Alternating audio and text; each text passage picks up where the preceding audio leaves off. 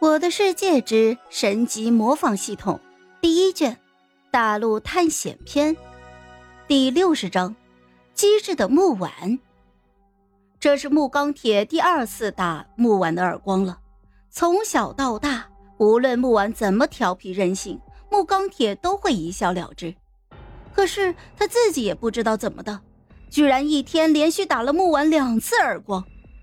见此情形，简玛丽连忙瞪了穆钢铁一眼，紧接着就安抚了还处于震惊和不解当中的穆婉：“乖女儿，你爸比他只是一时急火攻心，他不是有意的，你可千万不要往心里去呀。”婉儿，是爸比不好，不该打你，爸比在这里向你道歉。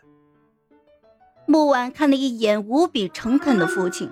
眼泪含在眼眶里，楚楚可怜的说：“你要我原谅你也行，你和我一起出去帮助凡哥，我就原谅你。”哎呀，婉儿啊，你这不是把你爸比往岩浆海里推吗？是啊，乖女儿，除了这个，爸比啥都答应你。这可是你说的哦。哎，我说的。只要你不让我帮助那个普凡，其他什么条件我都答应。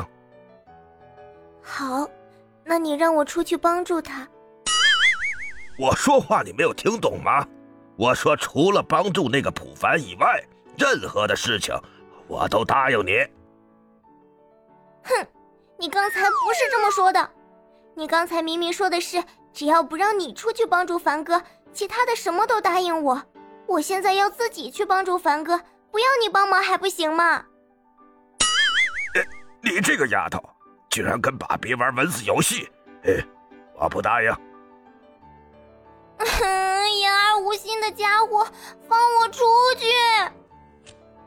木婉眼看着一计不成，直接就开始撒泼打滚，想要冲出去。可是他一个人怎么会是两个人的对手呢？木婉还没有走出去两步，就被木钢铁和简玛丽给拉住了。只见木钢铁恨铁不成钢的说：“那那个普凡有什么好的？你就这样为了他去送死？他比你好一万倍，至少他没有贪生怕死，至少他敢为了我们村庄去战斗。他在我心里是个大英雄。”嘿，好，大英雄是吧？你老子我也是大英雄，今天让你看看你魔剑把鼻的厉害。说完，木钢铁就从袖子里面拿出了一把铁剑，十分轻昵的抚摸道：“老伙计，我们要重返战场了。”看着自己父亲那严肃且神秘的模样，木婉顿时就来了兴趣。爸比。难道你之前也是一名高手吗？那当然，这 当然不是了。你芭比他呀，只是一个武器商，这把剑是他亲手打造出来的第一把剑，呃，所以啊，他比较珍惜。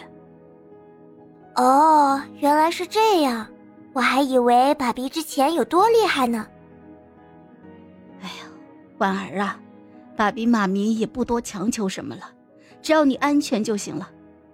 这样吧，爸比妈咪出去帮你的凡哥，你在屋子里面好好的待着，千万不要出去，明白了吗？